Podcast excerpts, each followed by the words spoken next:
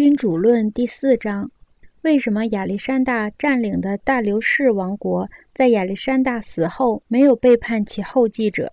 有人在研究保有一个新征服的国家会遇到哪些困难时，可能会奇怪：亚历山大大帝短短几年就成了亚洲的统治者，并在他的亚洲霸业尚未最终完成时就死了。从情理上来看，全国似乎应该会发生叛乱。然而，他的后继者们却继续维持着自己的统治权。除了因他们的野心而在内部产生萧墙之乱外，他们没有遇到别的什么困难。对此，我的观点是：有史以来的君主国都是用以下两种不同的方法进行统治的：一种是由君主和一群忠心的臣仆统治，后者是承蒙君主的恩宠和亲许，作为大臣辅助君主统治王国。另一种是由一个君主和众多诸侯统治，后者的地位是通过古老的世袭关系，而非君主的赏赐所获。这些诸侯拥有他们的诸侯国和自己的臣民，这些臣民把诸侯视为主子，并自然地拥护他们。在那些由一个君主和其臣仆统治的国家中，臣民对君主的尊敬更甚，因为人们认为全国上下。再没有谁比君主更为至尊了。如果说他们也能臣服于其他任何人，那么他们不过是把这个人看作是君主的代理人和官员，并不给予这个人本身特殊的爱戴。在我们这个时代，土耳其皇帝和法国国王就是这两种不同政体的例子。整个土耳其皇帝的君主国是由皇帝这位君主统治的，其他人都是他的臣仆。土耳其皇帝把他的国王划分为若干个行政区，并派遣各种行政官员到那里任职。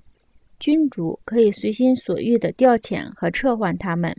但是法国国王却置身于林立的贵族诸侯中。这些贵族诸侯受到他们自己的臣民的承认和爱戴，他们还拥有各自的特权。国王除非冒险行事，否则是不能剥夺他们的特权的。因此，任何人考察这两种国家，就会知道，占领土耳其皇帝的国家非常困难。但是，国家一旦被占领，想要保有这块领地却很容易。反之，事实说明，从某些方面来说，占领法兰西这个国家比较容易，但是保有这块领地却是困难的。夺取土耳其皇帝的国家之所以困难，还在于皇帝的王侯们。不可能会向入侵者发出召唤，入侵者也不可能借助皇帝身边的臣民们发动叛乱而从中渔利。各种原因前面已经提过，国王的臣仆们全是君主忠诚的奴隶和奴仆，想要收买他们着实不易。即便收买了这些人，也不大可能从这些人那里得到多大好处，因为他们并没有能力牵引全国人民也跟从他们。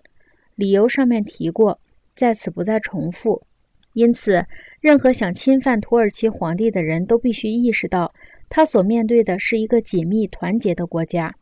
若侵犯这样的国家，他只能依靠自己的力量，而不是依靠对方的叛乱。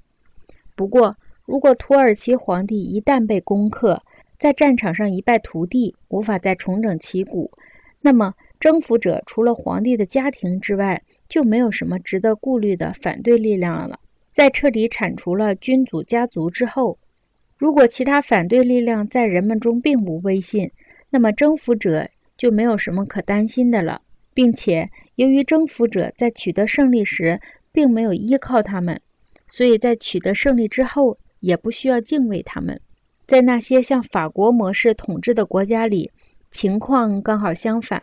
如果你把这个国家的某些公侯争取过来，就很容易攻取那个国家，因为在这样的国家里，总存在着一些不满分子和希望国家变革的人。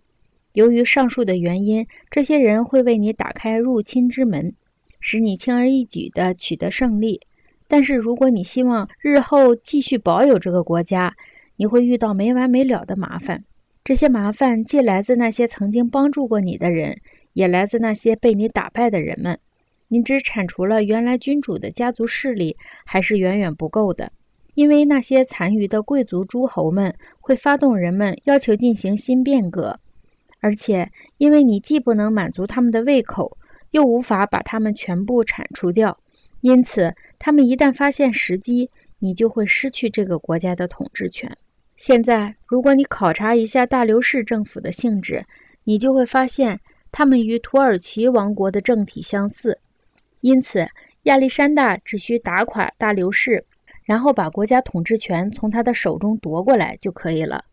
在亚历山大取得胜利之后，大流士三世被杀死。由于上述原因，亚历山大牢牢地占有了这个国家，并且，假如他的继承者们团结一致的话，他们完全可以安心而轻松地维持他们的统治。如果不是因为他们自己内部引起的骚乱，这个王国的统治是不会发生变故的。但是，对法国那种模式的国家，则不可能如此平波无澜地维持统治。西班牙、法国和希腊频繁爆发的反抗罗马人的叛乱，其原因正是由于这些国家内部存在着很多小诸侯国。只要他们还眷恋雇主，罗马人就甭想在占领他们之后高枕无忧的统治。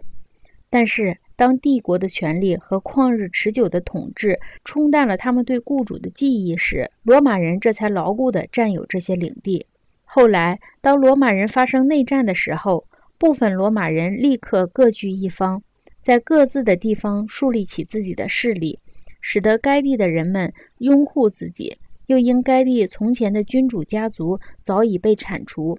除了罗马人，再也没有其他人值得人们承认和拥护。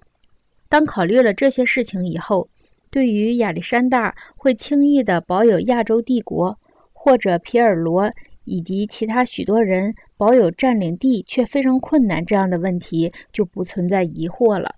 因为这些并不取决于征服者能力的大小，而取决于被征服地的不同情况。